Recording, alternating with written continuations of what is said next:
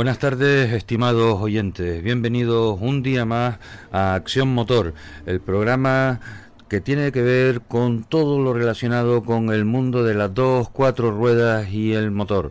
Hoy es 1 de octubre de 2017, martes, hace un día con muchísimo calor, motivado por esa cola del eh, huracán o temporal que está encima de las Azores y eso hace que el veranillo de San Miguel esté haciendo eh, gala de por qué lleva ese nombre.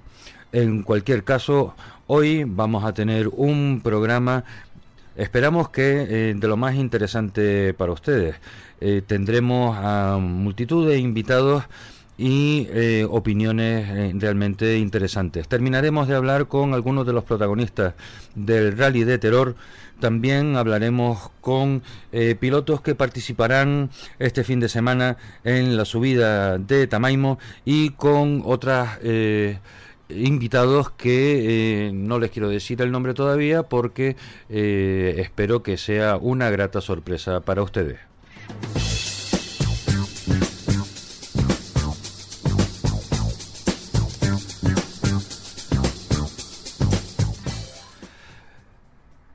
El rutómetro del rally de Maspalomas ya empieza a coger forma. Los días 25 y 26 de octubre eh, serán en la primera sección el tramo 1 Maspalomas Fataga, el 2 Agualatente Ayacata y el 3 Barranquillo Andrés y Cercado Espino. La segunda sección volverá a repetir esos mismos eh, tramos, más Paloma Fataga, Agua Latente Yacata y Barranquillo Andrés y Cercado Espino, para que en la tercera sección eh, pues eh, disputarán solamente dos tramos que sería Más Paloma Fataga Tunte y Barranquillo Andrés Cercado Espino. Seguro que un rally que va a ser del agrado de todos. Un total de 259,95 kilómetros, de los cuales 92,64 son tramos cronometrados. Eso equivale a un porcentaje del 35,6% de tramos cronometrados con respecto a los kilómetros totales recorridos.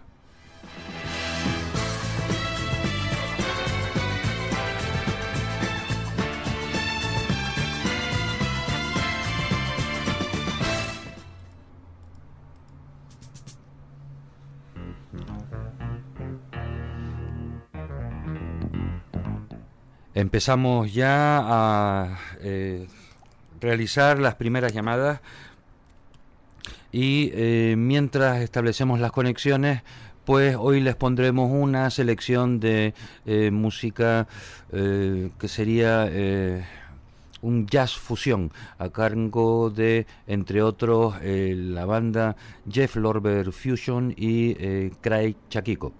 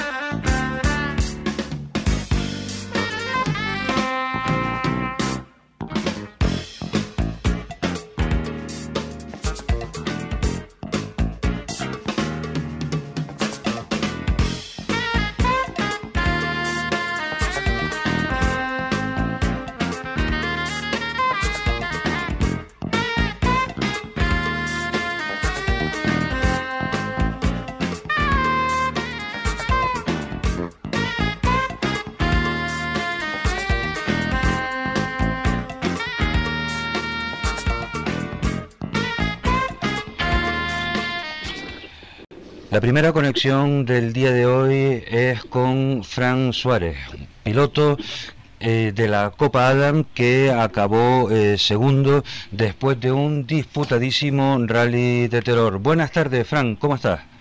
Hola, buenas tardes.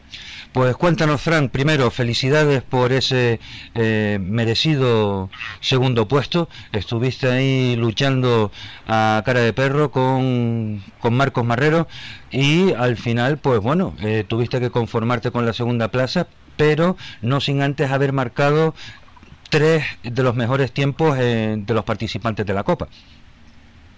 Pues sí, muchas gracias. La verdad que fue un rally muy disputado. Eh, desde aquí pues aprovecho para felicitar a, Marcos y Armando por el, por la victoria y el gran trabajo y como no pues a mi equipo, ¿no? A Panamá Sport y Son de Competición por el trabajo realizado. Eh, para nosotros se presenta un rally pues prácticamente de casa porque es el más cercano a, la zona donde vivimos y, y es un rally que siempre nos ha gustado pero bueno, se puso un poquito cuesta arriba porque Marco, pues, lo, trabajó bastante, lo, lo luchó, lo hizo muy bien y nosotros, pues, tuvimos algún problemita con, de potencia con el coche y eso, pues, nos hacía, pues, esforzarnos más de la cuenta y, y, no conseguir, pues, el objetivo, ¿no? Que era, que era ganar. Eh, evidentemente además tenías todos las eh, todas las, papeletas para poder haber ganado tú también. Lo único que pasa es que una se gana uno y, otra vez se gana otro pero es que quiero resaltar que en la Copa Adam hasta el tercero eh, Eric Guerra se marcó también en uno de los tramos scratch o sea que aquí nadie estaba perdonando nada. No no y, yo creo que bueno más apretado bastante de aquí a final de año los dos carreras que nos queda, eh, pero bueno, eso, eso es lo bonito ¿no? de la Copa marca que, que podamos estar luchando con diferencias muy ajustadas y, bueno, y para nosotros nos mantiene hasta el último tramo pues, pues corriendo. Estupendo. ¿Tú cómo, cómo viviste el rally? ¿En qué tramos lo eh, disfrutaste más o, o sufriste? Eh, sin duda el tramo que más me gustaba y que más disfruté pues el del Sumacal, ¿no? los castillos Sumacal o Sumacal los castillos en ambas versiones porque bueno es el, el tramo que más me gusta y, y donde marcamos también el, el scratch en el último tramo y no no mm, hacía hacía que la victoria pues de Marco no fuese tan alejada porque nos repartíamos los TC Plus uno eh, el de Utiaca San Isidro Utiaca Terror eh, que lo tenían ellos y otro que hicimos nosotros en el último tramo donde pues nos repartíamos los TC Plus y así pues no compensamos un poquito esa, esa, ese segundo puesto, ¿no? Sí, eh, bueno, me imagino que evidentemente como buenos deportistas se darían un abrazo, pero después diciendo este, entre dientes, espero que te cogen la siguiente para que tú veas, ¿no? sí, sí, no, hay muy buen rollo dentro de la Copa y, y bueno, eh, nos alegramos mucho por, por ellos, están haciendo un trabajo impecable y, y bueno, y, y, bueno, y nosotros pues eh, a seguir trabajando para la próxima carrera, pues darle más guerra.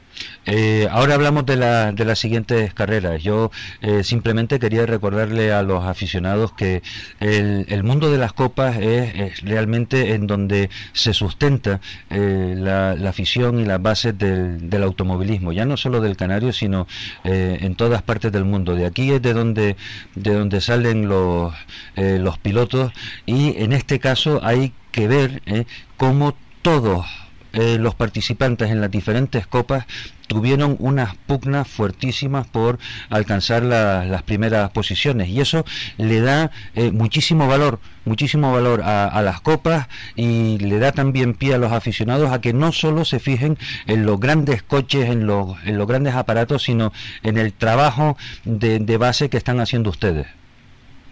Efectivamente yo creo que el aficionado verdadero pues eh, no descuida ese detalle, ¿no? Sigue tanto a los pilotos de cabeza como luego a las diferentes copas monomarca porque porque sabe sabe que de ahí pues salen los, los pilotos luego de cabeza, ¿no? O sea, eh, en, parte pues es la, la base y es donde pues los, los pilotos pues se inician en una copa monomarca donde tenga más posibilidades económicas y luego pues eh, de poder seguir ascendiendo ¿no? a nivel de, vehículos. Además, hay que, hay que decir también, para el aficionado que no haya tenido oportunidad de estar manejando eh, las clasificaciones, que eh, ustedes acabaron en la posición 20 de la general, 122 coches. Efectivamente. Despacio no van. ¿eh? Despacio no van. Ah, eh, el Opel Adam es un coche que, parece que, no corre desde afuera porque no hace mucho ruido y demás, pero es un coche que, que bueno, que marca, ahí están los tiempos, marca unos cronos excelentes y, y ahí estamos, el 20 de la general de con los vehículos que había y, y marcando creo que un 17 en el último tramo cronometrado, o sea que eh, yo creo que es a tener en cuenta. Sí, desde luego, desde luego que sí. El Opel sería como una mosquita muerta, ¿no? Dice, engaña a primera vista, pero después, ¿eh? cógela si puede. Efectivamente, los tiempos, los tiempos, los tiempos lo dicen. Eh, pues nada, pasamos entonces al, apartado del resto de la temporada, Frank. Eh, ¿cuáles, eh, ¿Cuáles son las aspiraciones? Eh, ¿Cómo te ves tú? ¿O cómo ves el cómo, cómo se ven el, equipo dentro de la, de la Copa? Pues ahora mismo, pues todos, ahora mismo nosotros tenemos posibilidades, Marco también tiene posibilidades y, creo que algún equipo más también tiene posibilidades más remotas, pero tiene posibilidades también, o sea que eh, va a estar disputado hasta el final. El próximo rally es el, Isla de Tenerife, el 17 de noviembre, donde es un rally donde, pues, eh, algún año, cuando yo me inicié también la Copa Monomarcas, pues nos proclamamos campeones en la Copa de Tallares en su día y un rally que, que tenemos un buen recuerdo porque nos, nos gusta mucho y aunque son, aunque son tramos que tampoco que tampoco he corrido, pero es un rally que me agrada mucho, me gusta y, y, nada, lo prepararemos lo mejor posible y, y lo intentaremos apuntar todo también. Eh, después de la isla de Tenerife, ¿te quedaría? El rally Lanzarote, 15 días más tarde. 15 días más tarde, y ya con eso se les acaba la temporada. Efectivamente, ahí ya cerramos ya la temporada en el rally Isla de Lanzarote a final de, de noviembre. Pues bueno, eh, trabajo les queda todavía por hacer. El hecho de que queden dos pruebitas no significa que, no sean dos, dos citas importantes y más eh, estando todavía todo eh, en juego. Eh, desde aquí, eh, Frank, queremos desearles la, la, mejor de las suertes a ti, a todo el equipo de Padamán Sport, que Padamán está haciendo una importante labor con multitud de, equipos y también es digno de, de agradecérselo.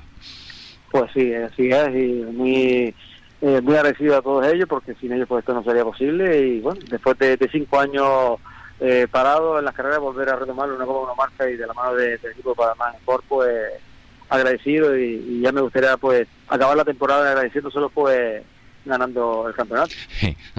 sin duda alguna que estoy convencido que eso eh, sería de tu grandísima ilusión. ¿Hay alguna empresa más a la que quieras eh, agradecer el, el, apoyo recibido para que puedan estar ustedes compitiendo? Pues sí, todo, todo es gracias a Afonso Quality, que es nuestro principal patrocinador, Isimar, eh, Productos Escamilla, Aeon y y bueno, y una pequeña parte de bombas municipales que también pues aporta ese pequeño grano de arena. Pues muy bien. Frank, eh, mucha suerte en Tenerife eh, y en Lanzarote. Espero que podamos volver a hablar dentro de poco. Pues muy bien. Muchas gracias. Ah, gracias a ti. Un saludo. Buenas tardes. Saludos. Buenas tardes.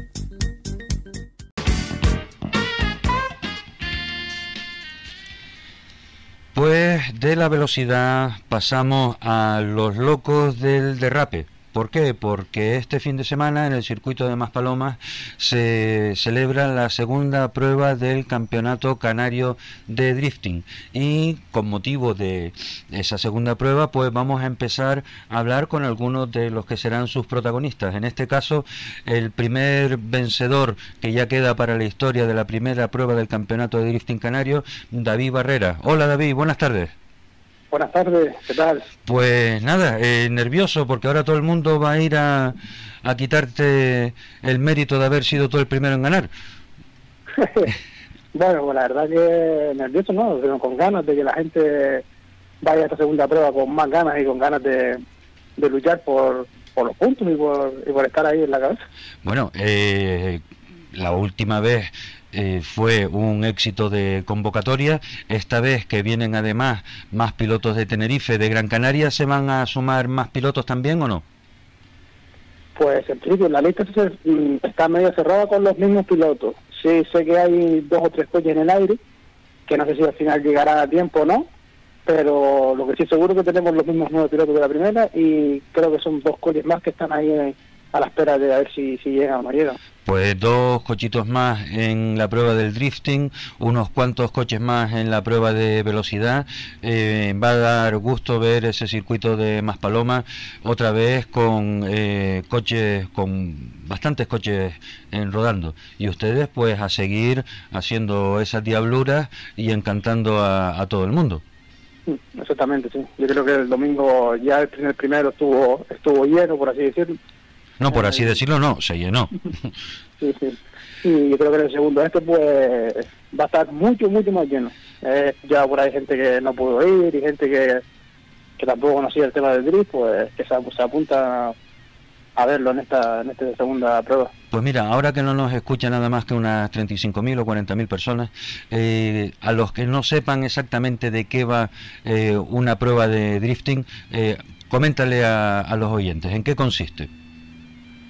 Bueno, pues una prueba eh, automovilística, lógicamente, y eh, en la actualidad yo creo que es la prueba más bonita para ver, porque es la más emocionante, porque es más divertida, por así decirlo, porque son, son dos coches que batallan uno contra otro, y es en, una, en un trazado de circuito, tiene una, unas ciertas curvas, y lo que se trata es ir desde el principio del inicio del drift hasta el final, pues todo el trazado eh, derrapando.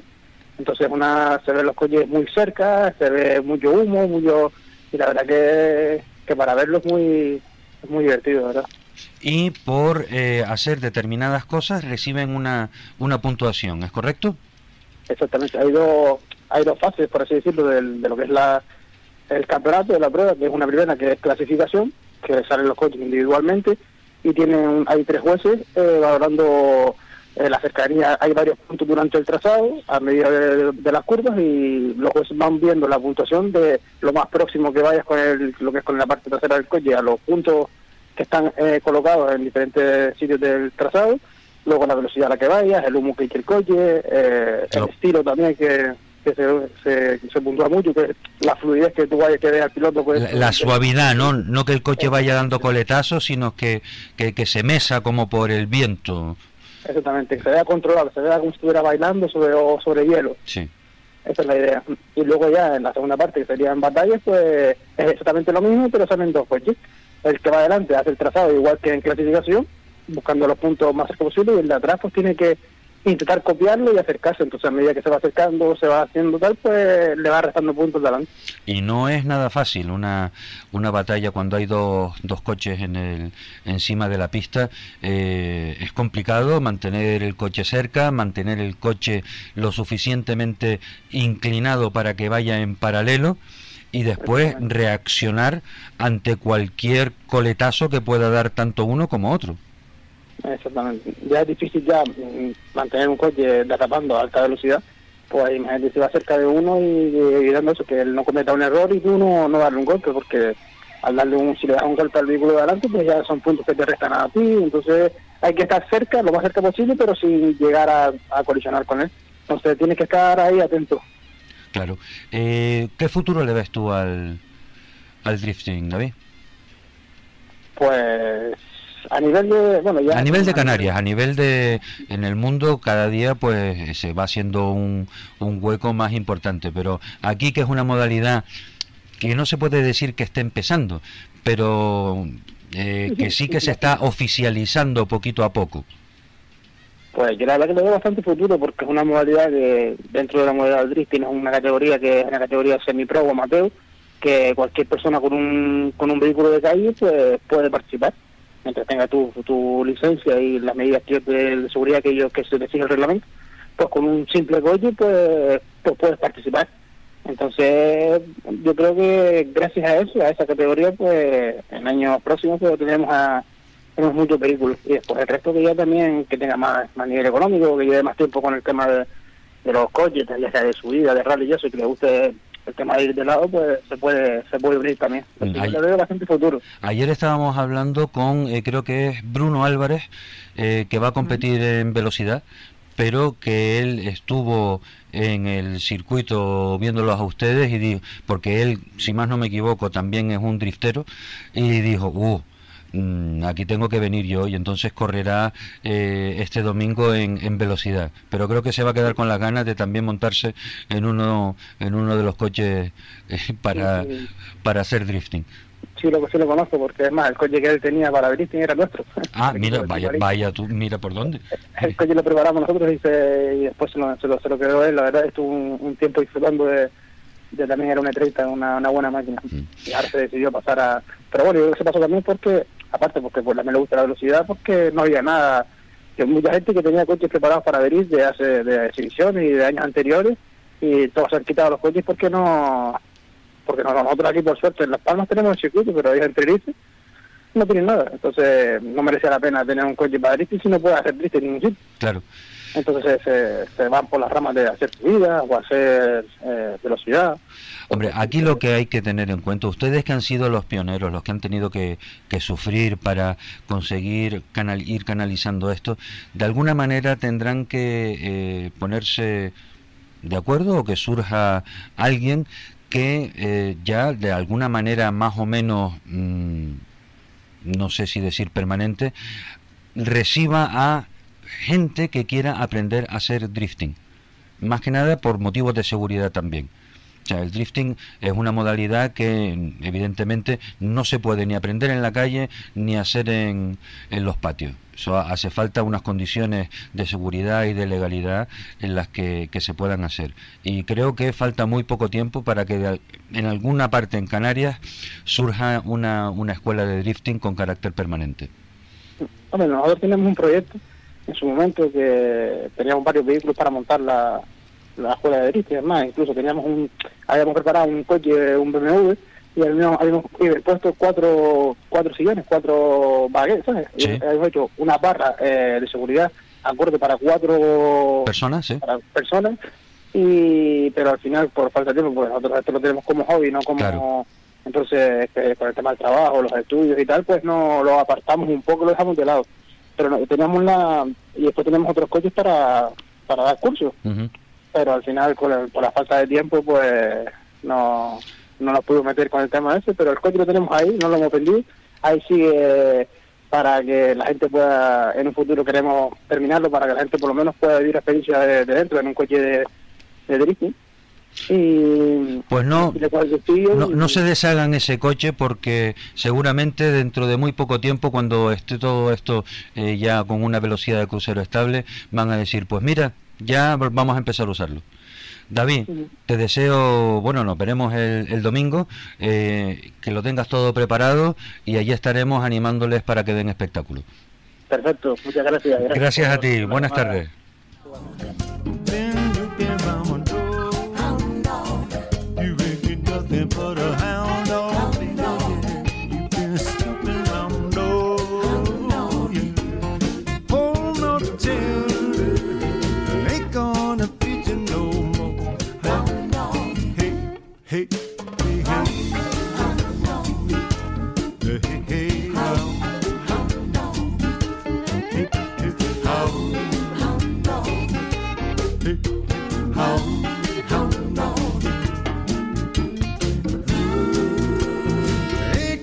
Gonna fit you no more.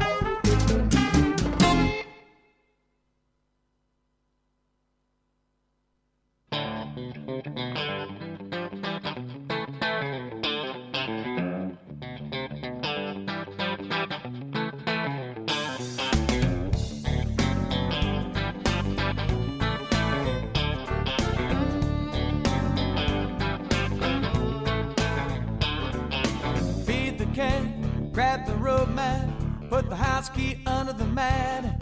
Don't forget to leave the kitchen light on. Pack your bags, hit the trail. Tell the neighbors to pick up the mail.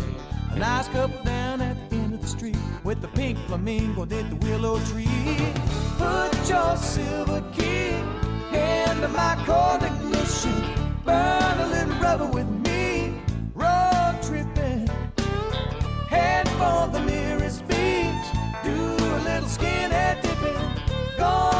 wild and free. With me. Continuamos con unas cuantas noticias del mundo del motor. Por un lado, queríamos comentarles que si les interesa el tema de... Voy a formularlo de otra manera. ¿Ustedes qué prefieren? ¿Cambio manual o cambio automático? ¿Son ustedes de los puristas que prefieren el cambio manual ya en cualquier circunstancia o reconocen que el cambio automático, tal y como ha evolucionado en los últimos años, ya es una opción eh, que no solo ayuda a ahorrar combustible y hacer la conducción más fácil, sino que permite transmitir todas esas sensaciones de conducción?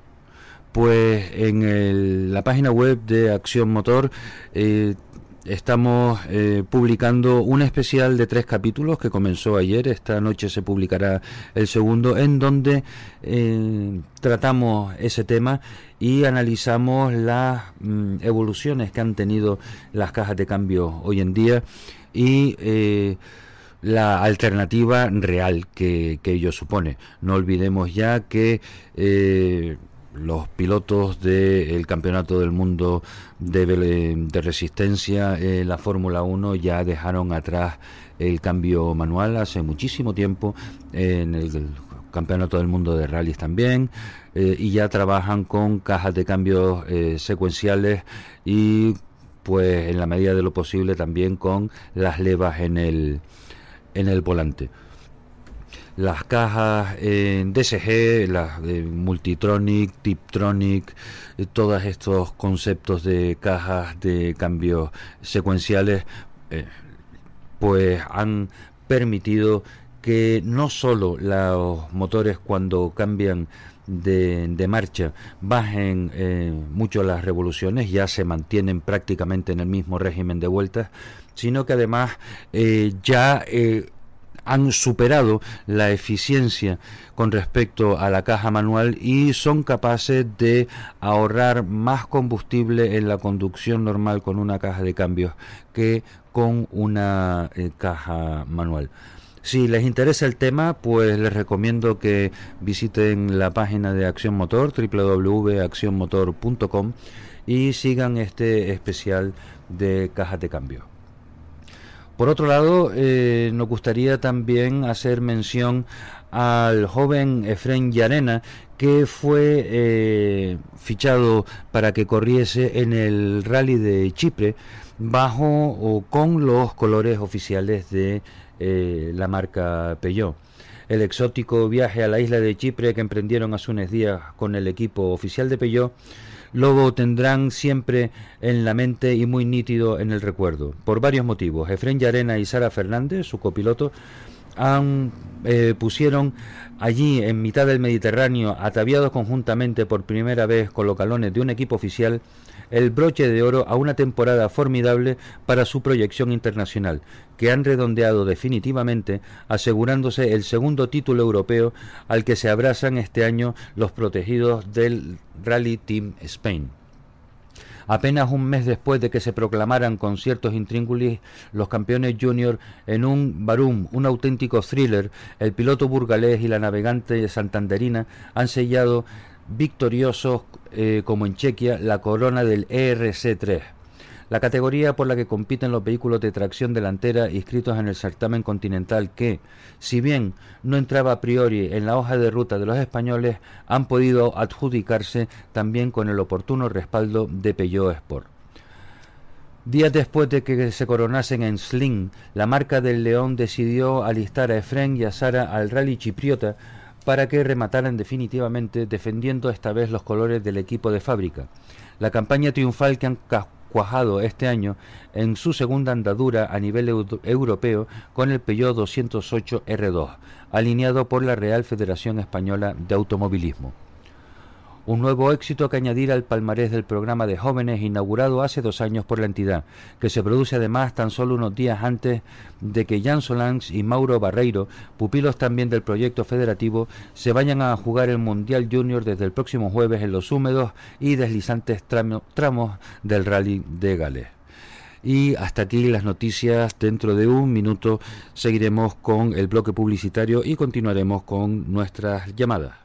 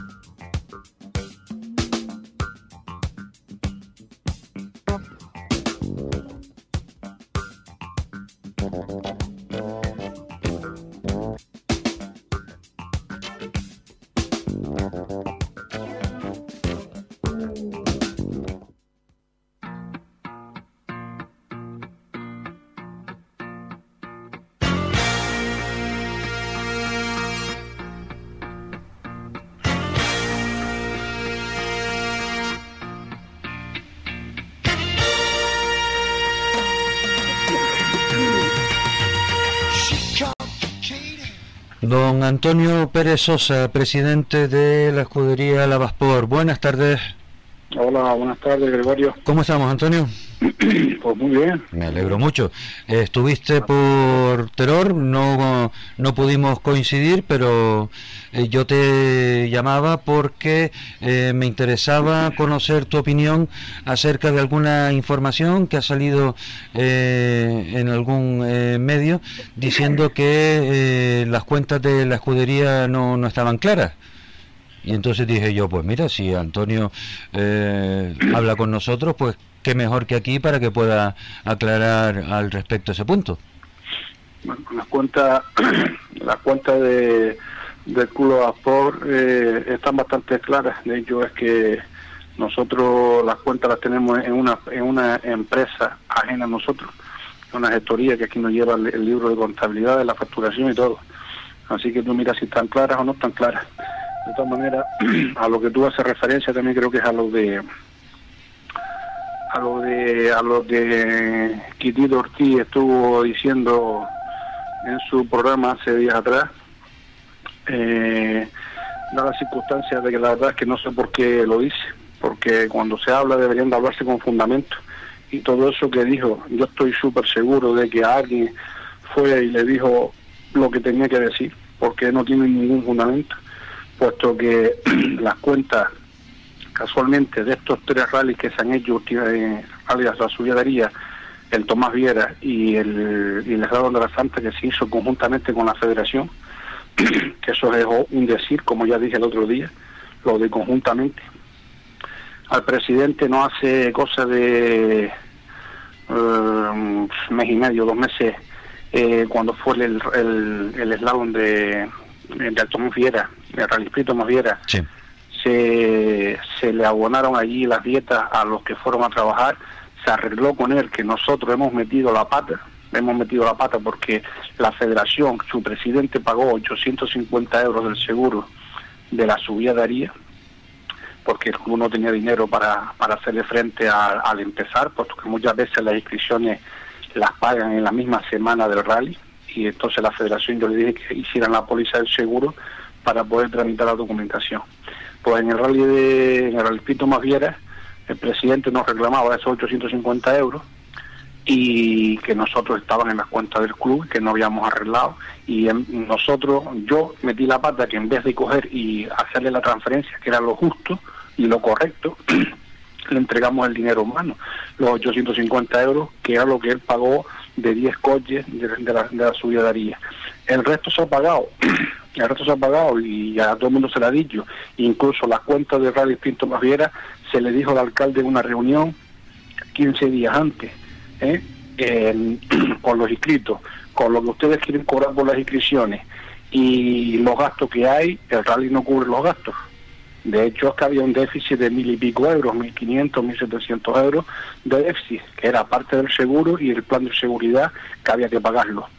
Nosotros nos hemos reunido con el, estando aquí hace, digo, un mes y medio, dos meses, en un almuerzo que estábamos, estábamos hablando del rally de Lanzarote y estábamos hablando de otras cosas y el presidente lo que dijo es que no era momento de hablar. Y yo, pues estamos aquí reunidos nosotros cuatro y no es momento de hablar, ¿cuándo vamos a hablar? no, no, que ya vendría Lanzarote para hablar y llevar las cuentas, que le pasara el formato las cuentas y demás. Se le ha pasado las cuentas se, antes del rally incluso, digo, mira, tenemos estimado esto, si todo esto cuadra, esto será así.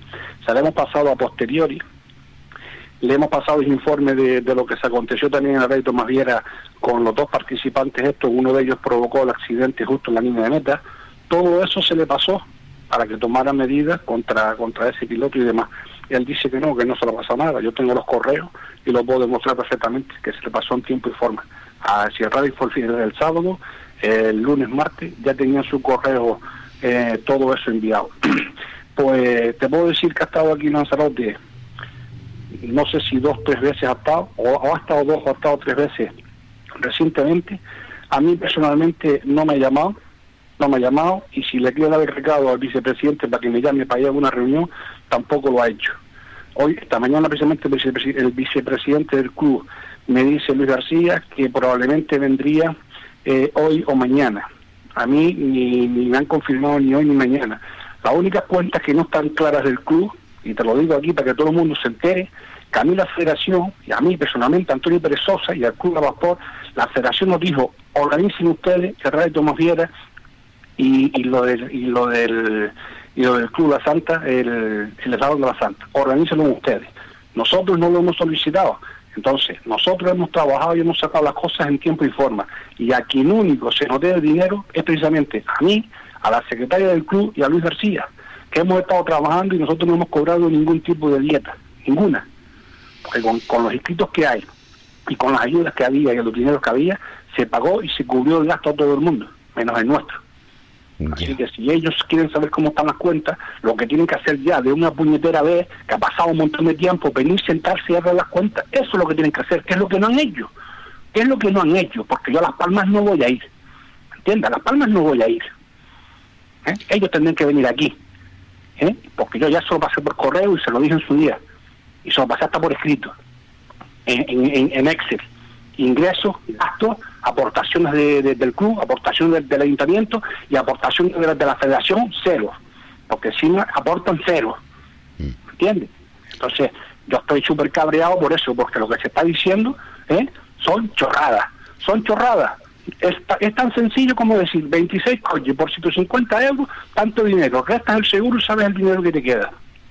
Y si no tienes aportaciones de empresa, que no es el caso, tú me dirás cómo paga, cómo paga eh, el seguro, cómo paga a los oficiales, cómo pagas todo. Ya, eh, una, una pregunta que me ha dejado eh, muy preocupado, Antonio. Ese dinero que has dicho tú que le, que le diste, que diste en mano, eh, que diste en mano para cubrir- saldar la deuda del, del del club, 850 euros. 800, eh, dijiste que lo había todo en mano, que no lo hiciste por transferencia y tampoco firmaste un recibo, un recibí. No, no se hizo nada porque... ¿Y, que, había algún testigo? Mm, Ahí estaba la secretaria del club, yo y el presidente. Estaba Pipo Benítez Ingló, pero Pipo Benítez Ingló cuando se le entregó el dinero del pago de todos los oficiales, él se levantó donde estábamos y se fue a la otra habitación a pagarle a todos los oficiales. Eh, yo sí te puedo decir, yo sí te puedo decir que todo eso fue bajo una calentura, porque estábamos arreglando las cuentas y él estaba insistiendo, insistiendo, como parece ser que le debíamos dinero, pues que da, da la sensación de que no te estamos, no estamos arreglando las cosas, no estamos pagando, no ves aquí el dinero, que el dinero encima muchas veces que te lo dan en el mismo día, las inscripciones. y no estamos aquí dividiendo y pagando a todo el mundo. No se lo ha pagado. El Club Aspol debe algo a la federación en estos cuatro años. Debe algo. A lo mejor nos hemos retrasado un mes, un mes y medio en pagar un resto del seguro. No te digo que no, porque hasta que nos entrega la, muchas veces no nos llegan los dineros de las instituciones, pues no tardamos un poco. Pero no debemos nada. ¿Entiendes? Y si no debo nada, hay quien sí debe. Y no veo que se empeñe en reclamarle. ¿Entiendes? Entonces, yo lo que veo es eh, el acoso, ¿me entiendes? El acoso, eh, el sinsentir, porque más que ayudar, lo que viene es a fastidiar. Ya. Es lo que ha hecho. Eh, yo, eh, vamos a ver, independientemente de, de dedos en la llaga o no, o no dedos en la llaga, toda esta, toda situ- esta situación de, de enconamiento, eh, se debe por qué? ¿Por la mala situación de, del automovilismo en, en Lanzarote o porque, eh, digámoslo claro, o sea, tú apoyaste en su día eh, a que la candidatura del actual presidente de la Federación Inter- Interinsular de Automovilismo de Las Palmas eh, saliera elegida y sin embargo no parece que sean ahora eh, buenos eh, compañeros de, de viaje. ¿Qué es lo que ha pasado desde entonces hasta acá? A ver, lo que ha pasado desde entonces no, no desde entonces, es ocho años atrás.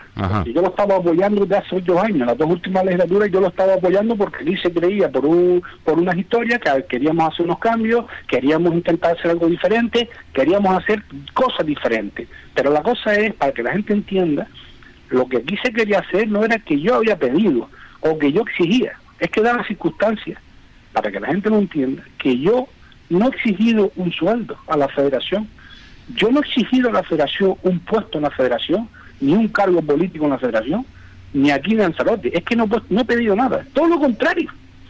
Yo le he dicho que aquí en Lanzarote lo hemos mantenido desde un principio, aquí, los clubes hay en Lanzarote, si queremos hacer lo que siempre se ha dicho, que tenemos que buscar personas en Lanzarote, tenemos que buscar equipos en Lanzarote, que cuesta muchísimo porque casi casi que no los hay. Yo ahora en estos últimos años tengo más o menos un equipito de veintipico personas, ¿vale? Que los he ido engolosinando y los tengo aquí conmigo más o menos. Qué difícil, qué por difícil es mantener y crear un equipo de carretera, ¿eh? Sí, sí, pero si es que prácticamente ahora mismo ya lo tengo. Lo que no, lo que estos señores llevamos dos años conmigo, los he ido engolosinando, les he ido enseñando, les he ido demostrando que hay cosas que se pueden hacer y los tengo. De hecho es que en Barral y se estuvieron, en Rally La Santa estuvieron, gente de carretera, cerrándome las carreteras, colocando cintas de apoyo a los comisarios, a los comisarios de ruta, ¿me entiendes? Tengo veintipico personas trabajando. Aparte los comisarios de ruta, porque el comisario de ruta sí va allí y se pone en la esquina, pero es que realmente el que está trabajando no es el comisario de ruta. No, es, el- es el machaca, claro. ¿Me entiendes? El que está trabajando son los chicos que tengo que están ahí un día antes, dos días antes, limpiando carreteras, tapando valles en las carreteras, colocando cintas, repartiendo a pie, casa a casa a los vecinos, un papel donde se les informa que la carretera va a estar cerrada tal día por, por la prueba deportiva. ¿Me entiendes? Que el rally, no, el, la- el- el trabajo no es un día, el sábado, el día del rally. Que el trabajo comienza tres meses antes. Ya estos chicos los tengo 15 días antes trabajando. Claro. ¿Me entiendes? Si lo quieres hacer bien, que es lo que aquí se ha propuesto desde un principio. Ahora que tenemos más o menos un grupito de gente que le está gustando el tema, que no está cumpliendo con ello, ¿eh? que están aquí, ¿ahora qué? Yo lo que les dije en su día, yo no he pedido sueldo, señores, yo no he pedido cargo. Lo que estoy pidiendo es que haya un consenso con todos los clubes de Lanzarote. Si un club aporta dos personas, el otro aporta cinco, el otro aporta diez, yo aporto 24, pues, pues mira, ya tenemos las personas. Y, el- y, un- y los rallies hacerlo con los pocos clubes que hay aquí en la isla que todos colaboremos, esa ha sido mi intención. Va- Vamos a ver si, si, si yo lo he entendido y lo he explicado lo suficientemente bien. El tema está en que entonces los clubes de Lanzarote no van a organizar el Isla de los Volcanes, ¿o qué? Es ahí donde está el problema. El isla, el isla de los volcanes, eh, mm, yo creo que aquí de Lanzarote no va a trabajar ningún club. Creo, no lo sé, pero creo que no va a trabajar nadie porque eso lo está llevando la federación, que no iba a organizar nada, con, con, el, con, con Germán Morales. ¿Vale? Ya. Eso es lo que es, hasta ahí sé yo. Y eso supone un problema. Y el rally, y el rally de la, y- no, no, a mí no me supone ningún problema, ningún problema. Es que seguramente alguien dirá que que es que tú estás mosqueado porque no, no van a No, no, porque los yo clubes de Lanzarote no van a organizar el, Isla de los no, Volcanes. No, no, no, para nada, para nada. Yo te hablo de mí. Yo los otros clubes no lo sé. Ajá. Creo, que los otros, si yo te digo que no puedo, los otros podrán menos. Yo te soy sincero, te lo digo. O sea, yo no estoy capacitado para organizar un rally de, de, de los volcanes. ¿Por qué no? Porque es del campeonato nacional. No estoy, no tengo preparación para eso. ¿Me entiendes? No puedo, no estoy, a- no, no estoy a la altura. No pretendo coger ni que me lo den, no. Es más, es que se lo dije. No cuentes conmigo, yo no estoy capacitado para eso.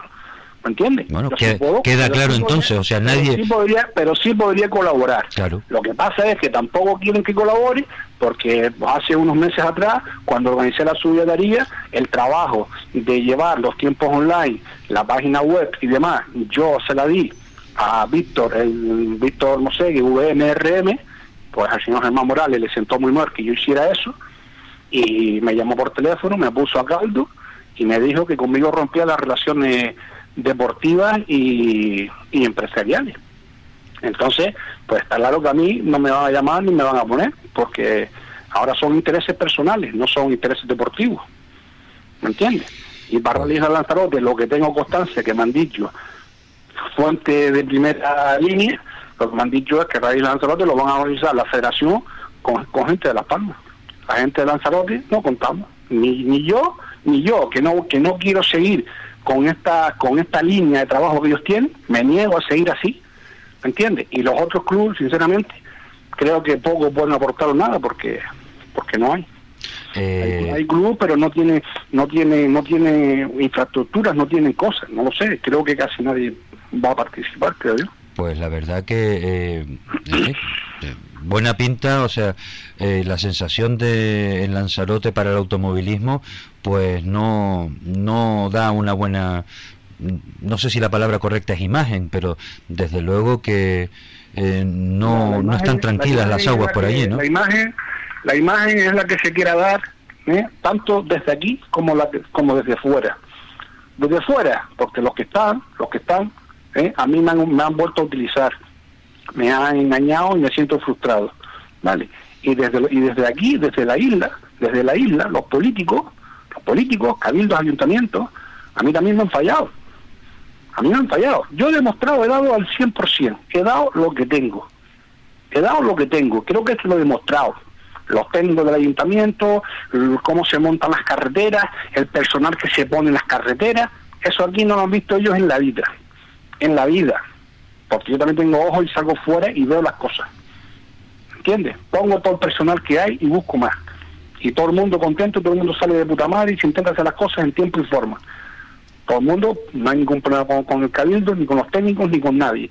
Pero ¿qué pasa? Si yo te digo que y gente de fuera, pilotos que han venido a participar, porque encima cuando hemos tenido un poco de superávit, cuando hemos tenido algo de margen económico, nos lo hemos gastado en invitar a pilotos a coste cero de Gran Canaria, para que el, evento deportivo tenga auge, para que tenga impacto, para que sea mm, visible y bonito tanto para los sponsors como para, para los aficionados. Pero tú sabes lo triste de todo No, eso, es que pregúntale a la gente de los BMW, pregúntale a Santi de López Lascona, pregúntale a, o sea, no solamente hemos invitado a, co- a gente con coche grande, que también hemos invitado a gente con coche pequeño, que las inscripciones no siempre las hemos puesto a 300 euros en estos cuatro años, que las inscripciones las hemos puesto a 230, a 250, a 220 euros, cuando tenemos y cuando podemos. Pero cuando no tengo, cuando no tengo no puedo. Y si no recibo ayuda ni de la federación, porque no la tenemos, hay que llorarle para que para que traigan un furgón de las palmas aquí con el material hay que rezarle y, y, y con las instituciones que supuestamente tienes unos acuerdos y luego se da te dieron las pardas ¿qué más puedo hacer Gregorio? Eh, poco poco más. eh, me quedo en mi casa la imagen más, que tiene el Antonio. movilismo es el que de aquí quieren darle Ya. el que de aquí quieren darle ¿por qué? porque el de aquí de aquí cuando ellos reciben dinero quien se lo permite en primer lugar son los políticos de aquí los políticos de aquí, no apoyen ustedes a ese señor o a esa federación, no los apoyen si no cumplen, si no cumplen con una mínima cosa. Pero no, señores, que aquí no se cumple. Se le está, da- tú coges el dinero, te lo llevas para allá, pero le está dando de comer a los de allá, porque no lo da de comer a los de aquí, Mm. porque no les interesa. A ellos les interesa que los de aquí estén fijo peleados. yo, peleados eh, para, que, para venir yo como el Salvador. Yo soy el rey. El Salvador de, de- de- de la guerra soy yo. Eso es lo que hace- hacen ellos. Aquí hay que se tienen que sentar todas las partes de una de una vez eh, y, y dejar de, de estar mm, aireando estas cosas y solucionarlas y solucionarlas entre ustedes, o sea, mm, tienen que sentarse y tienen que hablar, porque así mucho mucho más tiempo no creo que esto Yo he hablado personalmente en diferentes sitios con diferentes personas y se los he puesto, pero sinceramente no me han hecho caso ninguno. Ya. ¿Me entiendes? Todo queda en agua y borraja porque al final sí, sí, sí, sí, y nadie veo, a mí nadie me ha llamado para decir vamos a hacer una reunión, vamos a tomar lo otro. El único que te puedo decir que me ha llamado, ¿eh? que se lo agradezco, fue Kiko, el concejal de Tía, que hoy en día es el consejero de, de, de deporte, De de- del Cabildo de del Cabildo, Lanzarote. sí. Me ha llamado, y Antonio, mira, me puede decir qué qué es esto, qué es lo otro, y lo he informado. Lo que él me ha pedido lo he informado, y le he dado mi punto de vista. Le he dado mi punto de vista, sin exigencia, porque tampoco voy con exigencia, ni con guerras, ni con nada. Voy simplemente a, a dialogar, a hablar. Se puede mejorar en esto, se puede mejorar en lo otro. A lo mejor no, no, no- eh, Lanzarote no hace falta tener tantas pruebas. A lo mejor es necesario quitar alguna prueba, porque no hay tantos vehículos tampoco participantes. Es que son muchas cosas. ¿Me entiendes? Pues Antonio, eh, muchísimas gracias por habernos atendido. Creo que eh, ha sido me- totalmente claro. No creo que eh, esto, en fin, para lo que debe de servir es para que eh, se sienten a, a solucionar o que se busquen eh, las soluciones y ya sabes que desde aquí, en la medida que nosotros podamos, siempre podrás eh, dar las explicaciones que consideres oportunas. Antonio, muchísimas gracias.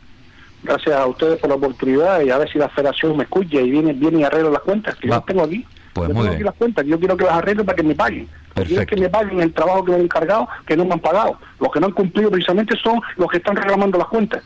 Que no se, que no se engañen, que no, que no, que no es como yo dice, es como lo estoy diciendo yo. Vale, pues muy bien, Antonio, muchísimas gracias. Un saludo muy grande. Gracias, saludos. Hasta luego. Gracias.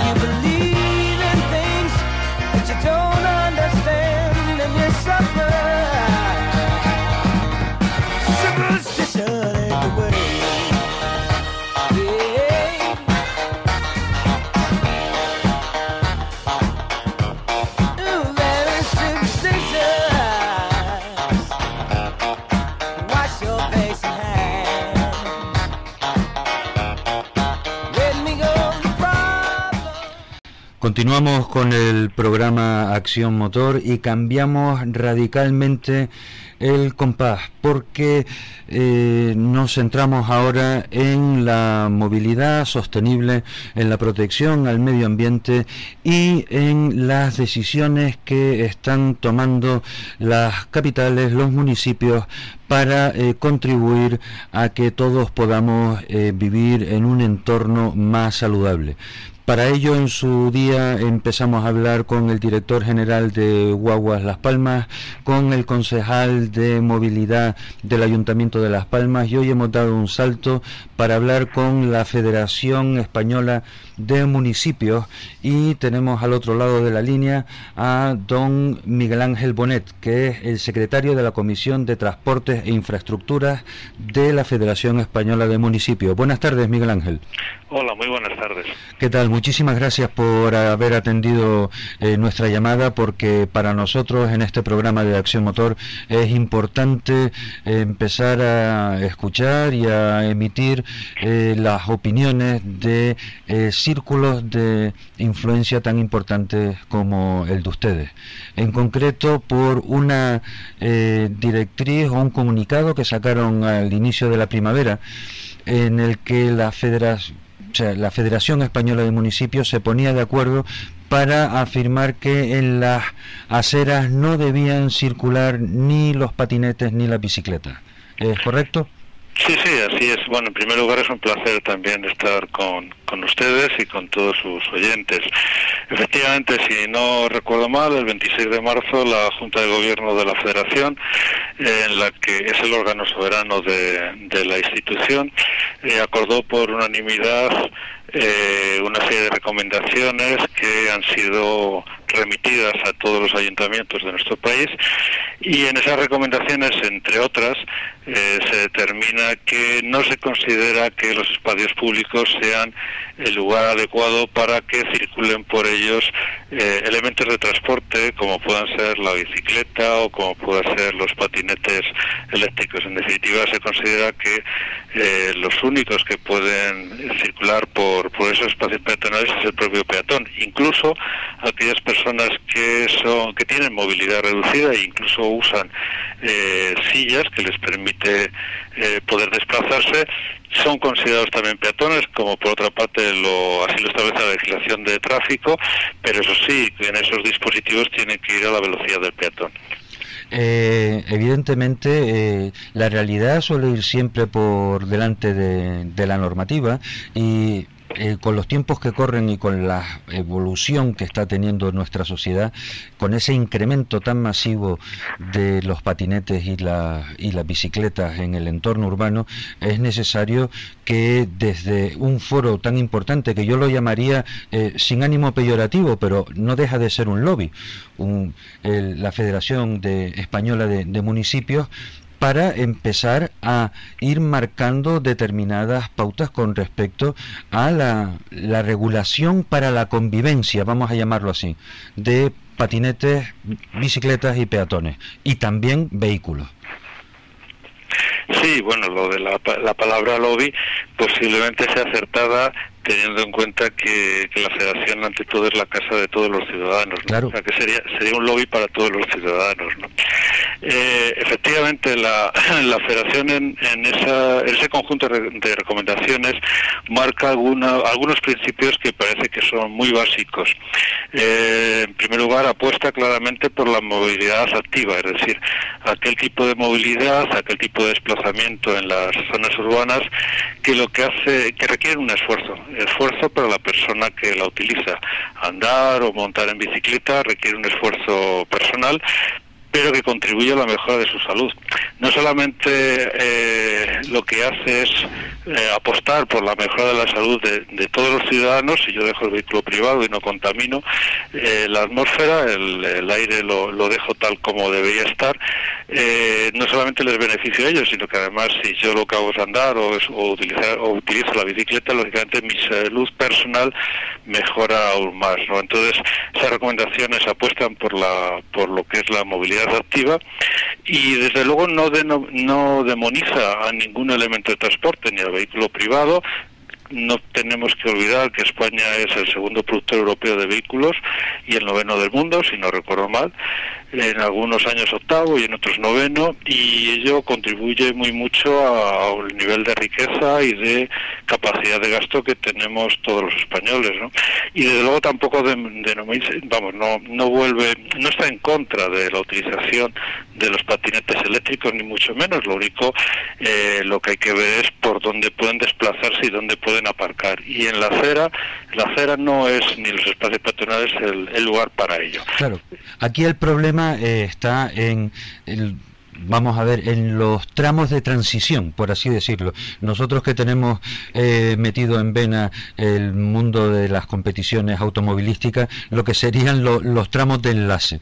Si en una ciudad estamos empezando a construir eh, kilómetros de carriles bicicletas y eh, carriles patinetes, vamos a llamar los carriles bici por acortar, ¿Qué es lo que tiene que hacer un usuario de patinete cuando de repente se acaba y hasta que no encuentra otro carril bici eh, tiene que tiene que desplazarse. En ese momento lo lógico sería que volviera a ser peatón, o sea que se bajara eh, de la bici o de la patineta y eh, Desde luego, si va por un espacio peatonal, nosotros no, no podríamos decir nada diferente a lo que tú ahora has comentado. Es decir, si me desplazo por la acera con un patinete, tendrá que ser bajado del patinete y arrastrándolo, vamos a decirlo así, ¿no? Sí. Evidentemente, eh, en la ciudad no podemos configurar eh, para cada calle un, carril bici. Esto sería en, muchas ciudades absolutamente imposible porque no tienen anchura suficiente. Nuestras ciudades tienen miles de años, muchas de ellas, y desde luego no están configuradas para los elementos de transporte que, que en su momento eh, tuvieron cuando nacieron. ¿no? Eh, quizás en algún desarrollo urbanístico más moderno se podría hacer, ¿no? pero tampoco tiene sentido porque utilizaría una, un conjunto de recursos financieros tremendos el poderlo así establecer. La Federación lo que hace por unanimidad de todos sus grupos políticos es eh, aconsejar que la velocidad en la ciudad eh, vaya disminuyéndose. 50 kilómetros hora es la velocidad que tenemos, eh, por encima de 50 kilómetros hora el atropello de un peatón normalmente Es- provoca la muerte. Es, es mortal, o sea, 50 mortal. kilómetros hora, una colisión de un vehículo de 1.200, 1.300 kilos contra un peatón, eso es un. Es mortal. eh, sí, es, es comprar si todas las papeletas. Sí, y si te salvas, las lesiones son muy graves. Sí. Con lo cual, eh, no es una velocidad adecuada. Aparte que, lógicamente, eh, vivir en esas velocidades en el entorno urbano hacen ciudades que son muy inhóspitas, como es lógico y normal. Ciudades con, con miedo, porque cualquier alteración de la calzada involuntaria de un peatón te puede conllevar con, con un fallecimiento, con la muerte, ¿no? Entonces, las velocidades que la Federación propone son velocidades bastante más bajas. Es la, el modelo de ciudad 30 europeo, que ya tiene bastantes años de desarrollo, y apostando también de una manera intensa por aquellas eh, calles que nosotros denominamos calles 20, es decir, calles en las que se puede perfectamente circular a 20 kilómetros hora. Eh, así oído en una primera instancia, pues puede resultar que son que estamos determinando velocidades muy bajas, pero no lo son.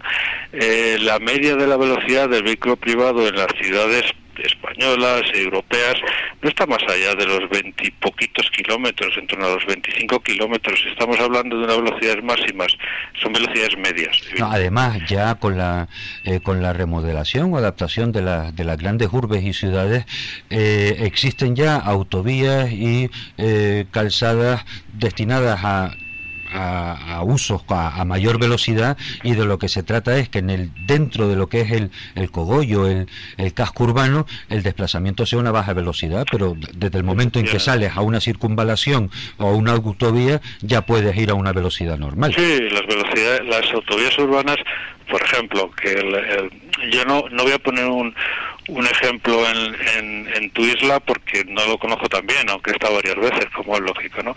Pero, por ejemplo, si quisiéramos ir de Madrid a Castellón en coche, normalmente vas a pasar por Valencia, no tiene ningún sentido que entres en la ciudad de Valencia. Claro. Claro, necesitas una circunvalación que te permite ir a una velocidad similar a la que has eh, utilizado, la que has tenido en, en el, en el viaje Sí. y desde luego que libres a la ciudad de, de Valencia de tu presencia. Claro. Eso está claro. Y Claro, esas vías, eh, que no, no, no son muchas, como es lógico, pues pueden tener velocidades por, pues, pues más adecuadas, en torno a 70 kilómetros, en definitiva las que, las que se establezcan, ¿no? Pero la inmensa mayoría de todos, y yo os pediría una, eh, un, un ejercicio de visualización. La mayoría de todos eh, vivimos en una calle eh, que no tiene normalmente un tráfico muy denso. Alguien me dirá, sí, yo sí, yo vivo en una calle que hay muchísimo tráfico. Bien, pues no nos sirve, no nos sirve para lo que queremos decir. Pero la inmensa mayoría de todos nosotros vivimos en unas calles en las que no hay gran tráfico y esas calles lo que hacen es que mm, permiten que tú cojas el, el- tu vehículo bien porque tienes un garaje subterráneo debajo de tu comunidad o porque aparcas en la calle y a través de otro conjunto de calles similares en tu entorno que están para lo mismo, para eh, para poder aparcar vehículos o bien para mm, distribuir el- el- la salida de los vehículos, se van incorporando a vías que son un poco más grandes y que Claro. tienen mayor Es como el sistema sanguíneo, tú estás hablando de la capilaridad de las pequeñas calles que poco a poco van confluyendo en tramos con mayor eh, flujo Entonces, o con capacidad de, de Se tráfico. suele, se suele decir que el 80% de las calles no tienen más del 20% del tráfico, es lo que acabo de explicar de alguna Sí. manera, y que lógicamente pues el 20% de las calles, que no son muchas, tienen el 80% del tráfico. Serían esos capilares más densos, esas venas eh, que antes tú comentabas, ¿no? Eh, entonces, en estas calles que su misión no es más que permitirte sacar tu coche y a lo mejor desplazarte, eh, pues, si es dentro de tu barrio, a sitios bastante cercanos, ¿no? Pues Sí. no sé, la biblioteca, el centro comercial donde compras y tal, eh, que son desplazamientos bastante cortos en, en principio y que los podrías hacer quizás mejor de otra manera, pues en una bicicleta, por ejemplo, si no vas a ir cargado, ¿no? Pero bueno, digamos que los haces con el, vamos a suponer que se hacen con vehículo privado, y esos desplazamientos no requieren gran velocidad. Y yo te pongo un ejemplo que es muy claro. Eh, 6 kilómetros eh, a 30 kilómetros hora se eh, recorren en 6 minutos.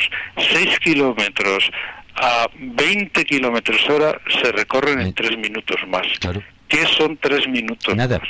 Nada. No. Sin embargo, si tú coges tu ciudad y, por ejemplo, utilizas el Google Map, que todos tenemos acceso a, e- a- a este navegador, y buscas un poco los dos puntos más extremos de tu ciudad para ir en coche y le dices a Google Map, calcúlame. Eh, claro, no te va a dar una línea recta porque hay zonas peatonales, hay calles eh, prohibidas en ese sentido, te va a dar la longitud. Verás que no difiere mucho, posiblemente de en torno a unos 10, 11, 12 kilómetros. Es decir, la, la cifra que yo te daba de 6 kilómetros, que varía solamente 3 minutos la, la diferencia de, de tiempo el recorrerla, es una cifra que es más o menos el 50% de la longitud media de una ciudad española Sí. entre 50.000 habitantes y aproximadamente un millón de habitantes, que es donde vivimos, pues o viven muchísimos de nuestros de nuestros ciudadanos, ¿no? Donde viven muchos de nuestros ciudadanos. Es decir, que en la velocidad 20 en la inmensa mayoría de esas calles, ese 80% de calles se puede dar. Y eso significa velocidades muy bajas que dan una sensación de seguridad vial muy importante que pueden generar, como es lógico, un- una contaminación atmosférica Menor. muy disminuida Claro. y donde hacen ciudades, mm, digamos, ciudades mucho más humanas, ciudades de rostro humano y ciudades que son mucho más amigables con los ciudadanos, que es con lo que deben serlo, ¿no? Pues eh, Miguel Ángel, eh, la verdad es que ha sido muy interesante todo esto que nos has comentado. A mí eh, me queda para una próxima ocasión porque ya el bloque publicitario eh, se, nos, se nos aproxima y se nos echa encima. Es hablar de esa eh, capacidad que tiene la federación en su día para intentar conseguir un eje común en lo que debería de ser la eh, incorporación legal, y estoy refiriéndome mm, ya sin ponerle corte- pelos en la lengua, a cómo deberían de estar asegurados los usuarios de patinetes y bicicletas cuando están transitando en la vía pública. Pero para eso eh, no tenemos tiempo ahora, pero si quieres podemos quedar emplazados para que tú o alguien de la federación eh, que sé que solo es capaz de dar directrices o aconsejar, puesto que son competencias de otros departamentos, eh, ir avanzando también en esa línea. Pues nosotros encantados.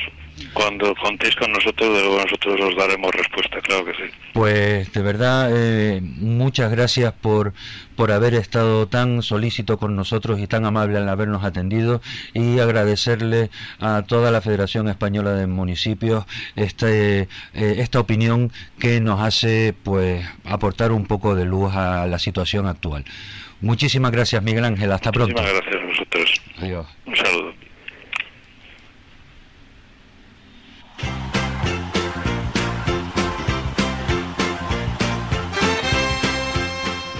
Interesante conversación con una voz muy acreditada en la Federación Española de Municipios y sin duda seguiremos avanzando por este camino porque hay mucho que decir, hay mucho que debatir, hay mucho que opinar y entre todos tenemos también eh, muchísimas cosas que hacer. Empezamos con el bloque publicitario y volvemos en un momento.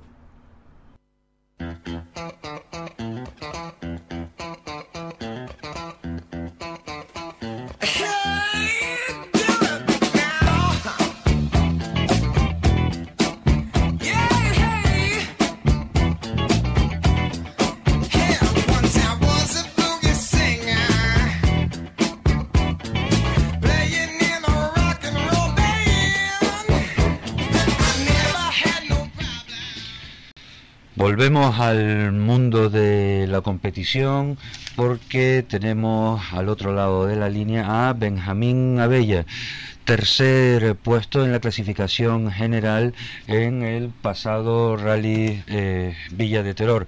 Benjamín, buenas tardes y antes que nada, muchísimas felicidades por ese meritorio tercer puesto.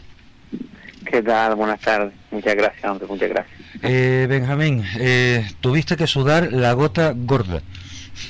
Porque en este rally todo el mundo corrió, todo el mundo quería ganar, nadie estaba perdonando nada y tú, eh, pues lógicamente, haciendo lo propio, conseguiste al final el tercer puesto en el cajón. sí, la verdad que bueno, ya se hacía presagiar ¿no? que iba a ser un rally complicado, había muchas monturas de mucho nivel y grandes pilotos, por lo cual estaba claro que la victoria al rally o el podio en rally estaba muy abierto. Y bueno, eh, la verdad que bueno, nosotros no, no nos quejamos de nada, o sea, exceptuando la regulación que tuvimos que estar todo el día regulando, fue como empezar de cero porque montamos neumáticos Pirelli y anteriormente habíamos corrido con Michelin, queríamos probar los Pirelli a ver qué tal iban.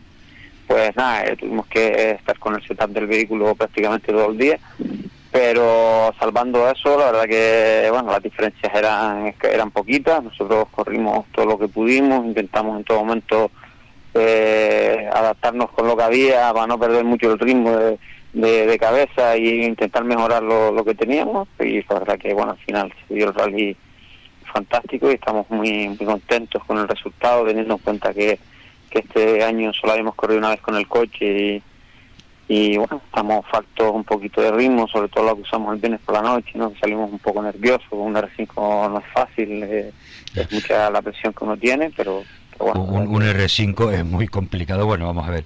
Eh, conducir cualquiera de esos aparatos en estos momentos eh, no es coger, soplar y hacer botella.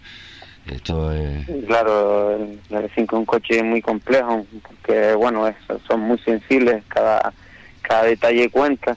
Eh, las regulaciones, pues es un coche que si lo tienes en el sitio va muy muy bien, pero si no das con la tecla adecuada, pues todo lo contrario, no se convierte en un coche incómodo en un coche inconducible y bueno, también muchas de las veces cuando vas escapando en alguna zona piensas que es un coche que no es económico y si le das un golpe pues se acabó todo, ¿no? Y, sí, porque encima no es barato. Claro. todo tipo de cosas te pasan por la cabeza, pero bueno, al final... Pero mira, eh, y, vamos a ver, eh, y se les ocurre cambiar de marca de, neumático por las razones que sean, pero claro, es que cambiar neumáticos eh, implica tener que reconfigurar absolutamente todo en el, en el setup del coche. O sea, eh, sí, claro, pensábamos que no, no había que cambiar tanto, ¿no? Pero sí, porque como te digo, un coche, los coches son muy sensibles a, las reacciones, cada cada cosa que tocas, ¿no? En cuenta que el, que el setup no solo son suspensiones y regulaciones de suspensiones, ¿no? Estamos hablando de, de convergencia, de caída, de altura, de son muchas cosas que toca, barras estabilizadoras, entonces a que cada detalle que tocas cuenta. sí, sí, porque vamos a ver, la, banda de rodadura puede tener un determinado agarre, pero después lo que son los laterales del, neumático pues tendrán una rigidez u otra, que eso se transmite al resto del coche y entonces ya eh, pues son barras estabilizadoras que a lo mejor tienes que acabar hasta tocando, vete tú a saber, ¿no? Claro, siempre son velocidades en, altas velocidades, en bajas, en curvas cerradas, curvas lentas, entonces eh, regular el coche con el gusto en, todos esos en, todos esos puntos pues tienes que ir poquito a poco paso a paso y bueno aquí no tenemos la fortuna que, tenemos que probar en el rally. Si pudiésemos probar fuera pues ya iríamos a tiro hecho y estaríamos más hechos al vehículo por lo menos ya partimos con una gran idea de cómo de cómo de cómo va no pero aquí no aquí hay que improvisar mucho y te improvisar con un coche de esto no es nada fácil. Pero bueno eh, dentro de todo eso pues contento, porque la verdad que cuando uno se pone el casco y se echa a correr, pues está en otro mundo, está... Se te olvida eh, todo y para adelante, ¿no? Sí, claro, al final estás haciendo lo que te gusta y es el único sitio donde yo, ahora mismo, bueno, no, no estoy feliz, pero donde en un sitio en el que me siento muy feliz y muy a gusto, como estoy, estamos el coche, mi copiloto y yo dentro del tramo, entonces por ese lado muy contento y con el resultado pues también, ¿no? La verdad es que, en fin, eh, ha sido para, para el aficionado, este ha sido un, un grandísimo rally porque ha estado disputado en la clasificación general, en todas y en cada una de las copas. Aquí todo el mundo iba a machete calado o a bayoneta calado, el machete en la mano, el cuchillo en la boca, en fin, aquí no se ha perdonado nada. Claro, eh, ten en cuenta que es el penúltimo radio provincial, son ya llegas a la recta final de muchas copas monomarcas, de, ya todos los pilotos tienen mucho ritmo, tienen, tienen mucho nivel y sobre todo ritmo de estar toda la temporada corriendo, entonces un que eh, todo, apuntaba que el, aficionado pues iba a disfrutar muchísimo con todas las luchas en todos los ámbitos, ¿no? no solo te hablo de la general, sino te hablo de, las copas monomarcas, de la mica, de todas, todas, es que todas, la, todas, la, BMW, la Micra, la Adam, la 1600, mm, en fin. En todas, no quiero decir que se dieron cachetones que- porque está feo, pero en fin, en el sentido figurado. Y no, y no creas que los pilotos de cabeza no, no siguen. Yo soy uno de los que cuando llego a la asistencia no miro mis tiempos, sino miro los de todos. Refiero, conozco a cada piloto, cada- la progresión de cada piloto. O sea, a mí me gusta siempre eh, estar al tanto de todo eso porque bueno, que vivo, vivo el deporte del motor, ya no solo con el equipo y con nosotros, sino con, con todo en general, ¿no? La verdad que, bueno, por ejemplo, la carrera que se dio Marcos con el López Larrán, pues una carrera increíble, hablando con, con Frank y bueno, también con algún piloto más por ahí, en la micra lo mismo, ¿no? Y, y la verdad que fue un rally muy, muy emocionante. Sí. Pues de aquí a final de temporada, a ti Benjamín, ¿qué es lo que te queda? No, eh, bueno, la verdad que no hemos hecho una temporada regular porque no se nos, bueno, por diversos motivos, ¿no? No, no quisimos hacer campeonato este año, quisimos hacer un, un medio parón, entre comillas, pero no queríamos perder el ritmo con el que veníamos de temporadas anteriores, que no hemos tenido mucha fortuna porque con los abandonos y demás. Pero bueno, también estamos pensando en, en tener un, tener vi- visto lo visto, en tener, eh, sabemos que nuestro R5 no es es de las primeras generaciones y era un R5 que nunca destacó con el resto de marcas, como voy a ser Ford, Skoda o el resto de marcas que en el mercado. Eh, y bueno, estamos pensando en la posibilidad, una posibilidad inmediata de, de adquirir una montura más actualizada para, para intentar hacer la temporada que viene con, con, con garantías y con un coche de, primer nivel, ¿no? Y ver dónde realmente podemos estar, porque con este coche, bueno, estamos ahí, estamos no estamos muy lejos, estamos cerquita, pero también somos conscientes de que, de que ahora mismo los R5 que están corriendo están uno un pasito por delante de, de la montura nuestra, ¿no? Ya, y eh, se puede ya eh, eh, hablar de, de marcas eh, o todavía es demasiado bueno. aventurado. Eh, hemos estado estos días, bueno, estos días, no te voy a engañar, esta mañana hemos estado a tope con ese tema y ayer ya intentando decidir qué, qué hacemos, pero la idea va a encaminar por un C3 o un Skoda Evo 2, ¿no? Es lo que más nos, no, nos gusta y lo que nos, no- nos mueve el piso, ¿no? Por así decirlo, y Sí. lo que son los coches que nos gustaría pues pilotar. Ya lo- los coches exactamente los tienen vistos ya y Sí, eh, no, eh, queda decir si no usados, si no, eh, simplemente esos detalles, pero bueno, que en estos días lo decidiremos. Y, Hombre, entre nuevo y usado hay un detalle que seguro que son un montón de miles de euros de diferencia, ¿no? sí, claro, hay unos cuantos euros de diferencia y si realmente para correr un carro aquí merece la pena el nuevo, ¿no? Ah, pues, al fin y al cabo, la idea es correr con un coche que, que, que sea actual, ¿no? O sea, Claro. Sí. un Son, un montón de factores. Claro, que estamos hablando que es un segundo por kilómetro más rápido, que, eh, o sea, si, si la teoría eh, es así y nosotros logramos llevar a la práctica, pues estaremos un pasito por delante aún en lo que estamos haciendo ahora, ¿no? Con lo cual ya la cosa puede cambiar algo, siempre y cuando pues prepararte y, y sea capaz de, de, sacar el, el máximo partido al, al vehículo que, que tengamos. ¿no? Pues muy bien, pues Benjamín, eh, pues nada, eh, en fin, esperamos que eh, todas esas cosas que estás mirando se materialicen para que tú puedas seguir divirtiéndote eh, mientras conduces y nosotros poder disfrutar de la conducción y ver cómo hay un piloto que sigue peleándose por alcanzar eh, los primeros puestos de las clasificaciones generales. Vamos a ver si, si tenemos suerte y todo se da y podemos disfrutar una montura mejor el año que viene aquí en Canarias. Pues que así sea, Benjamín. Muchísimas gracias Venga. por habernos atendido y mucha suerte y espero que podamos hablar pronto de nuevo. Venga, gracias. Un saludo, hasta luego. Buenas tardes.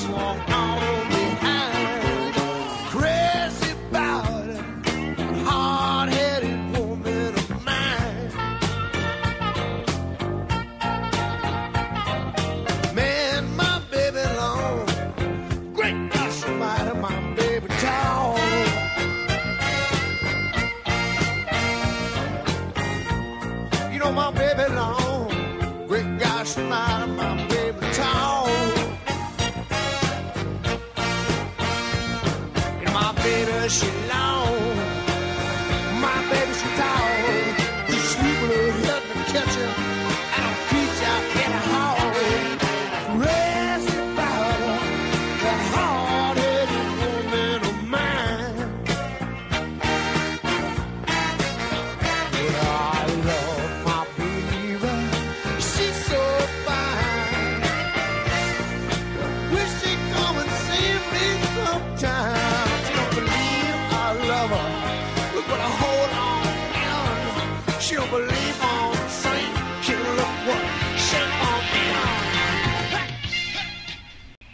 Pues dejamos Teror y nos vamos a la isla hermana, nos vamos a Tenerife porque vamos a hablar con Vicente Arencibia que participará este fin de semana en la subida de Tamaimo. Vicente, buenas tardes.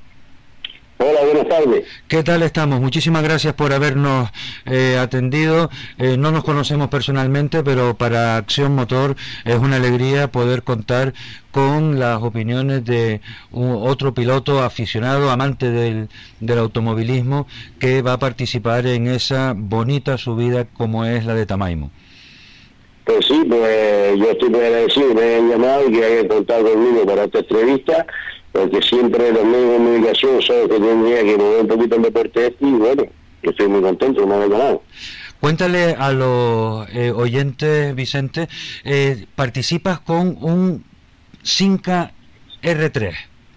Bueno, yo empecé con este 5 R3 el año pasado eh, en la subida de montaña aquí, pero aquí he visto, eh, tuve problemas porque no había mecánicos para esos coches que me tiraban bien esos coches, entonces decidí llevarlo a Tenerife, porque en Tenerife esos coches se siguen corriendo, y entonces pues empezamos a hacer campeonatos de Tenerife allá, hemos hecho como cuatro o cinco pruebas en Tenerife, lo trajimos la semana, hace 15 días, subí hasta Paga, y bueno, el coche ahora está funcionando más o bien para el motor que tiene, que es un motor 1300, un coche que llama mucho la atención a la afición, porque son coches que no son muy vistos, y ahora pues decidimos hacer Tamaimo también. Tamaimo es una prueba que es muy bonita, porque date cuenta que tiene ciento y pico escritos, ahora estuve viendo el escrito, está sobre 120 escritos, y es una prueba muy bonita y la verdad que estamos contentos de, de poder estar ahí.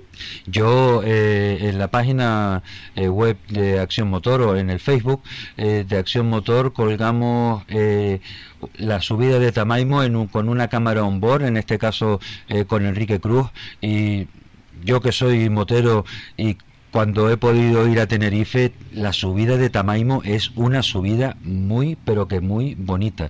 Unas curvas amplísimas, la calzada es ancha, la verdad es que eso con una carretera cerrada tiene que ser un gustazo. Sí, hombre, yo estuve este fin de semana ahí el domingo viendo un poco la carretera y la verdad que este, allí es muy difícil hacer trazado porque tienes que ya el día de la carrera, pero bueno, hemos, hemos mentalizado en la cabeza un par de puntos de referencia porque claro, no es lo mismo, como tú dices, eh, ir en un sentido solo que no venga nadie para abajo que ir con coche para arriba para abajo, entonces me iba a memorizarla un poco, la verdad que me costó un poquito memorizarla, pero bueno, la hemos memorizado el viernes esperamos que nos dé tiempo dar un par de vueltas y memorizar un poquito más porque la verdad que la prueba es muy bonita. Espero que para el 5 mío se le dé bien porque es una prueba que creo que para el 5 se le va a dar bien. Y la verdad que después de- la afición allá se está portando muy bien con, con nosotros y pues bueno, pues hay que dar el premio ese de correr tapaimo con el coche. Claro que sí, además tú también como aficionado darte el premio a ti mismo eh, y, y pasar un, un rato agradable. Tamaimo es una subida rápida, ¿no? Allí hay que se va mucho tiempo con la chancla apretando el piso.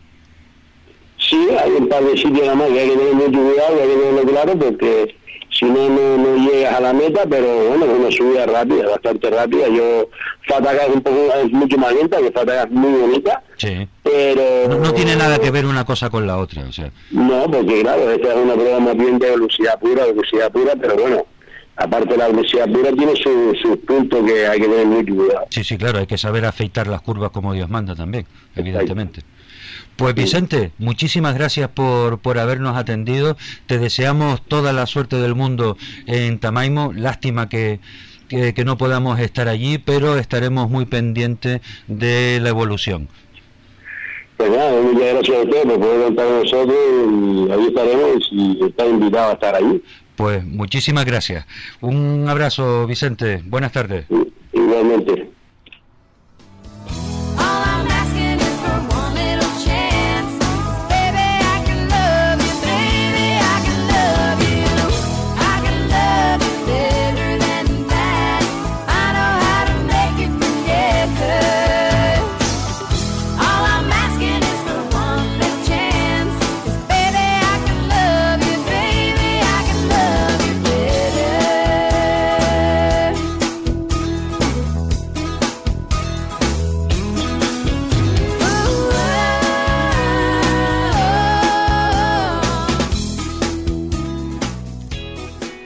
Escuchando las Dixie Chicks, eh, nos vamos aproximando al bloque publicitario.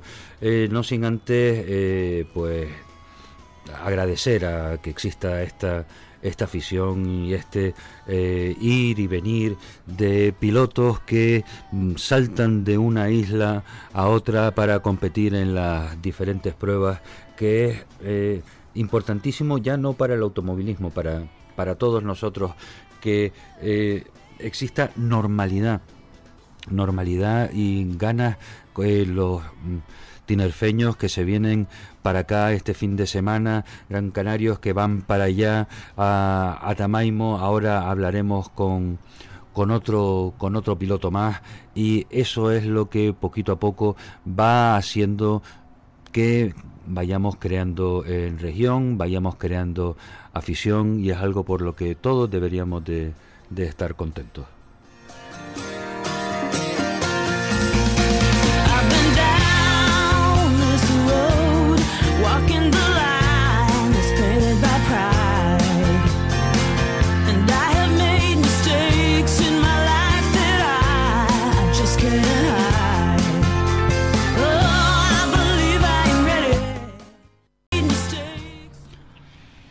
Otro piloto que se nos va este fin de semana a disfrutar en la subida de, Ataimo, ah, de, Tamaimo es el tirajanero eh, Alejandro Carreño. Buenas tardes, Alejandro.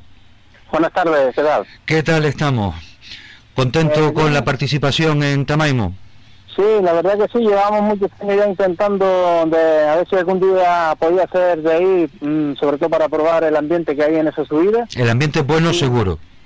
Eh, sí, ahí yo he estado y eso la verdad que el ambiente es inmejorable.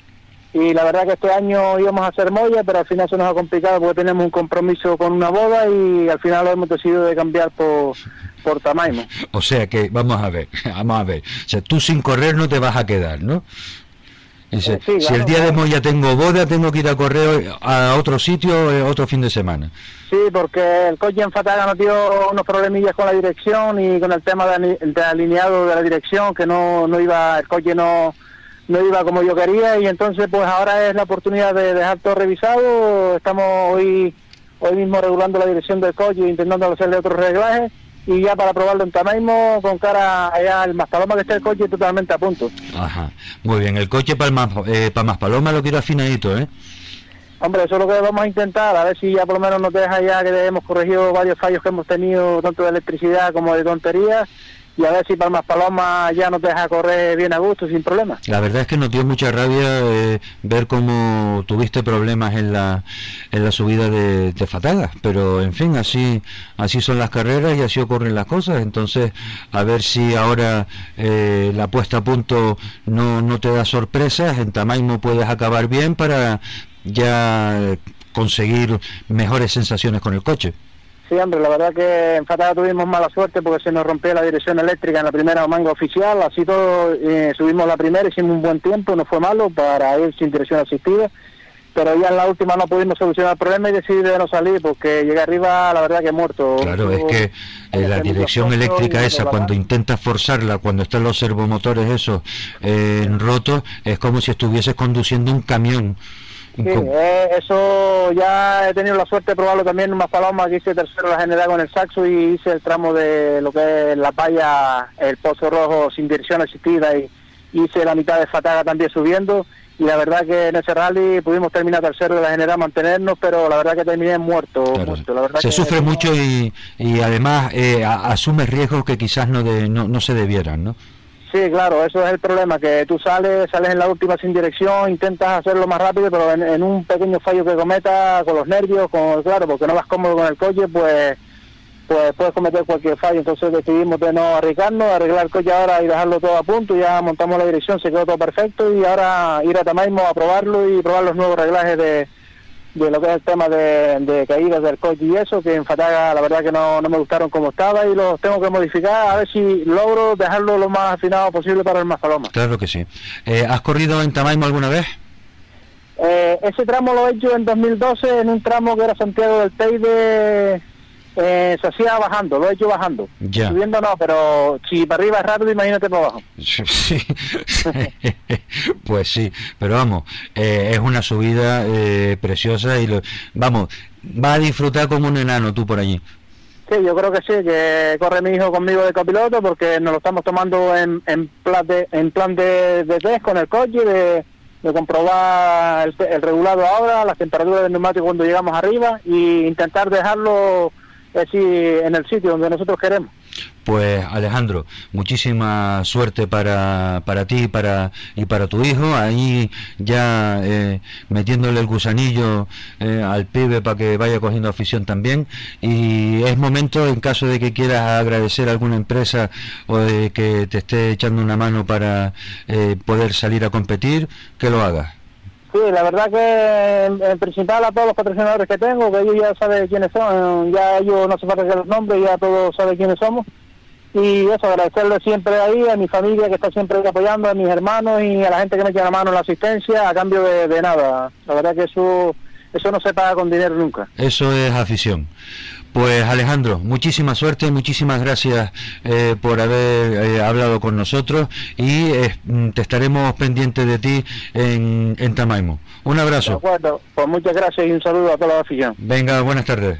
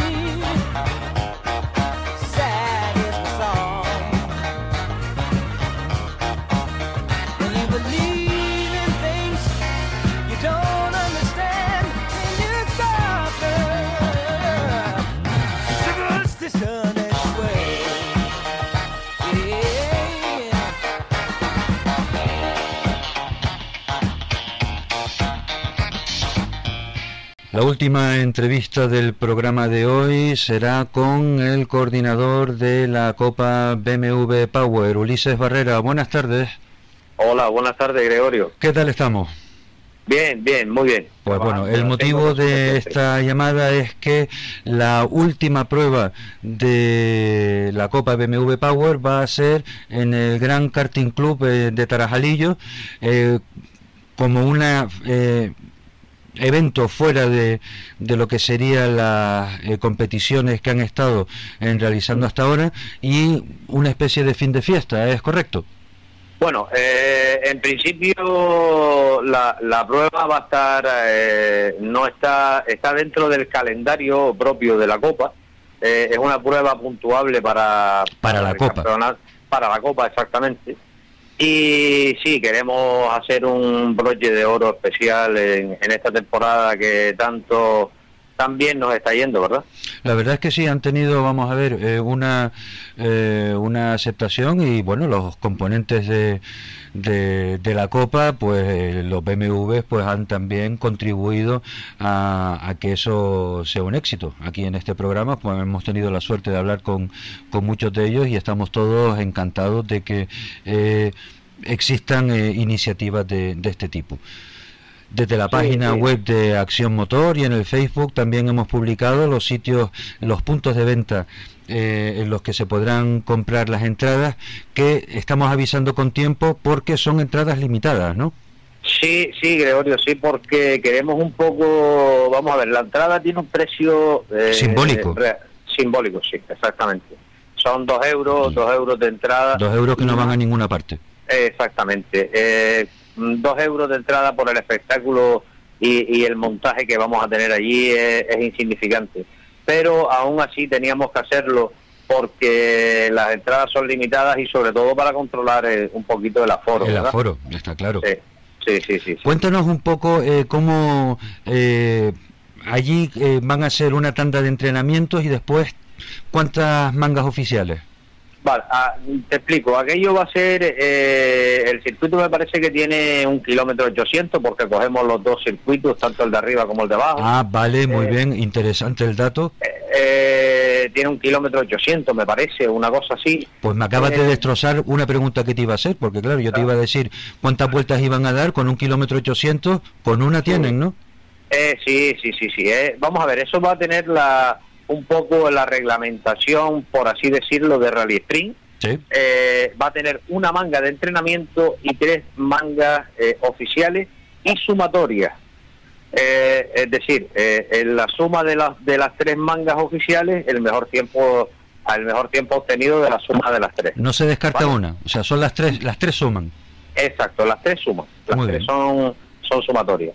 Eh, estamos, estamos haciéndolo todo por medio de la federación, donde eh, desde aquí le, doy las gracias por el apoyo desde el mes de junio que nosotros le presentamos el proyecto y, y un poco el borrador de, los reglamentos.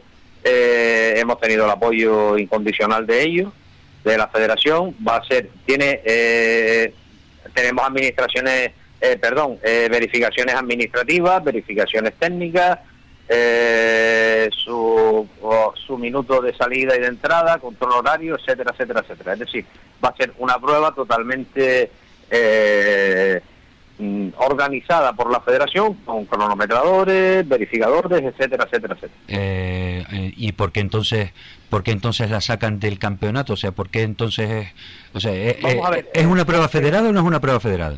No Vamos lo a es. ver, eh, va, no, no, sí es federada porque eh, va, eh, va bajo la supervisión de la federación.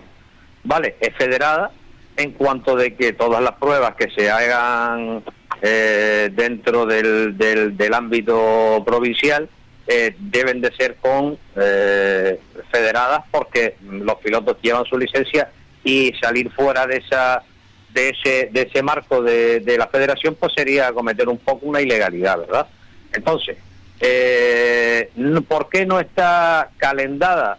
pues porque eso surgió después sabes que este año los calendarios eh, estaban prácticamente hechos y, y fue un poco Ha sido, todos lo sabemos, ha sido un año muy complicado con el puñetero Sí. calendario.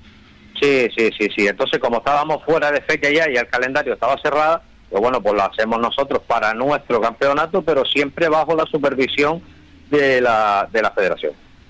Bueno, pues En principio, esa es la... la Ese es el- el espíritu, ¿no? Exacto, ese es el espíritu. Y que sea una, una prueba que no es una prueba espectáculo, quiero dejarlo claro, que eh, el espectáculo va a estar asegurado porque todos BMW en un circuito tan revirado como puede ser el karting sí, pero no, es- no es una exhibición. no, No es una exhibición porque aquí No. los participantes van a puntuar y se están jugando el campeonato, el campeonato de la de la copa que tienen ustedes, ¿no? Exactamente, y justamente creo que vamos a llegar allí bastante, bastante apretados en cuanto a puntuación y creo que las dos categorías se van a decidir eh, justamente en esa prueba. Pues muy bien. Pues En Ulises, esa es la esa es la idea. Esperamos que, que, que- que salga todo bien, que La- sea un espectáculo, que la gente quede contenta. y ¿la fecha y es para cuándo? El día 16 de noviembre. 16 de Lo noviembre. vamos a hacer en horario de a partir de las 4 de la tarde. Eh, la primera manga está prevista que empiece sobre las 5. Eh, Claro, porque ustedes como encima tienen iluminación pueden hasta entrar en la noche, ¿no? Exactamente, claro, nos va a coger el, el horario de invierno Sí. y probablemente la última manga con total seguridad va a ser de noche. Ah, pero Pues eso es bonito. poco- Con, lo- con los focos eso va a estar bonito. ¿verdad? Sí, la iluminación propia del circuito, más los coches con, su, con sus faros y sus parrillas y tal, aquello va, va a estar un poco, va- creo que va a ser atractivo. Ujú. Pues muy bien, pues Ulises, dicho dicho queda. Pues Gregorio, muchas gracias por la difusión que, que, que le has dado en tu muro de Facebook y demás. Eh, lo he seguido y la verdad es que... eh, Nosotros aquí te- intentamos aportar el granito de arena para que para seguir empujando. No empujando para los lados, sino empujando para que esto vaya para adelante. Exacto, para adelante, que es lo más importante. Exactamente. Ulises, pues muchísimas gracias y nos hablamos pronto.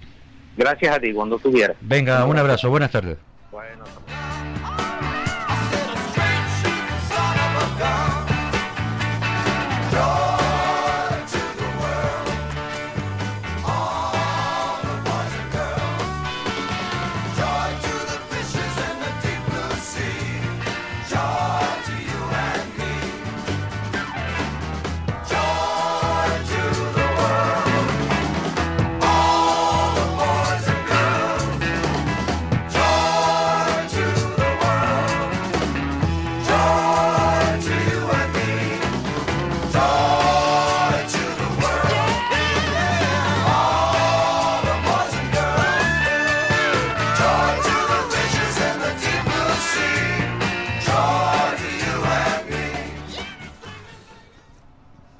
Pues así acaba el programa del día de hoy.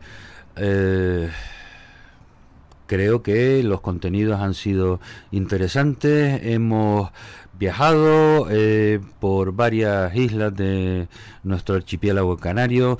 Hemos dado un brinco hasta la península para hablar con un especialista, eh, un peso pesado en la capacidad de presión eh, por eso son lobby en las futuras leyes que van a regir en nuestras ciudades y que incidirán directamente en la movilidad de los ciudadanos y esperamos que todos los contenidos hayan sido de su interés. Importante para el día de mañana. Mañana no habrá eh, programa. Volveremos el jueves eh, con el especial off-road.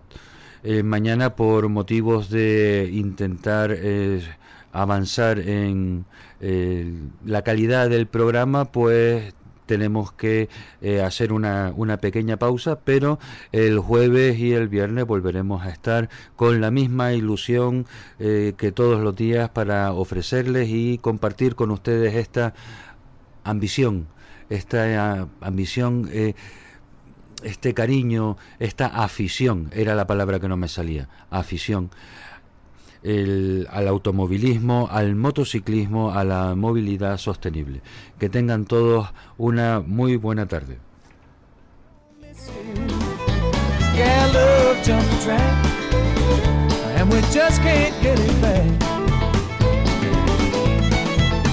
I still love that but it's broke and I don't know how to fix you. She said a change of scenery might just be the very thing we need. I said, What about Las Vegas? She said, What about Miami Beach? We ended up in Denver. I never did convince her that we'd reached the perfect compromise. She said, I hate cold weather. I said, But we're together. She said, Yeah, that's where the problem lies. Well, it's broke and I don't know how to fix it. Not a day goes by that I don't miss you. Yeah, love jump the track, and we just can't get it back. I still love that woman so, but it's broke and I don't know how to fix it. Well, love doesn't come with blueprints, instructions, or plans. I wish love had a romance so I can find where I am. Well, it's broke and I don't know how to fix it. Not a day goes by that I don't miss it. Yeah, love jump the track, and we just can't get it back. I still love that woman so, but it's broke and I don't know how to fix it. I still love that woman so, but it's broke and I don't know how